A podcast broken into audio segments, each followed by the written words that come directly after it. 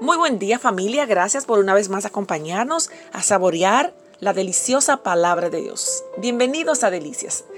En esta oportunidad vamos a estar degustando en el capítulo 53 de El profeta Isaías y aquí vamos a estar, voy a estar leyendo según la traducción del lenguaje actual. Leemos en el nombre del Padre, del Hijo y del Espíritu Santo. Nadie ha creído en nuestro mensaje, nadie ha visto el poder de Dios. El fiel servidor creció como raíz en tierra seca. No había en él belleza ni majestad alguna. Su aspecto no era atractivo ni deseable. Todos los despreciaban y rechazaban. Fue un hombre que sufrió el dolor y experimentó mucho sufrimiento. Todos evitábamos mirarlo, lo despreciamos y no lo tuvimos en cuenta. A pesar de todo eso, él cargó con nuestras enfermedades y soportó nuestros dolores. Nosotros pensamos que Dios lo había herido y humillado. Pero Él fue herido por nuestras rebeliones, fue golpeado por nuestras maldades. Él sufrió en nuestro lugar y gracias a sus heridas recibimos la paz y fuimos sanados. Todos andábamos perdidos como suelen andar las ovejas. Cada uno hacía lo que bien le parecía pero Dios hizo recaer en su fiel servidor el castigo que nosotros merecíamos. Fue maltratado y humillado, pero nunca se quejó. Se quedó completamente callado, como las ovejas cuando les cortan la lana, y como cordero llevado al matadero. Ni siquiera abrió su boca. Cuando lo arrestaron, no lo trataron con justicia. Nadie lo defendió ni se preocupó por él. Y al final por culpa de nuestros pecados le quitaron la vida.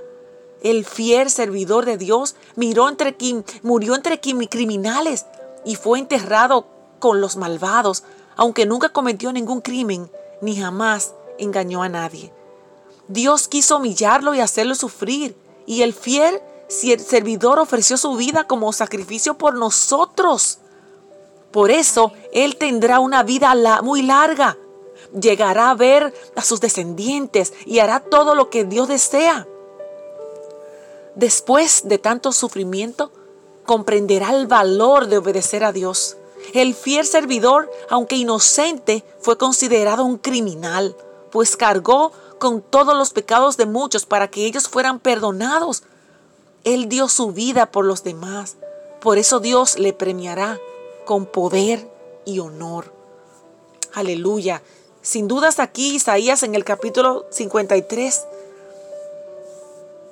hace una con una visión completa del sacrificio poco valorado por los demás de nuestro cordero inmolado sin mancha.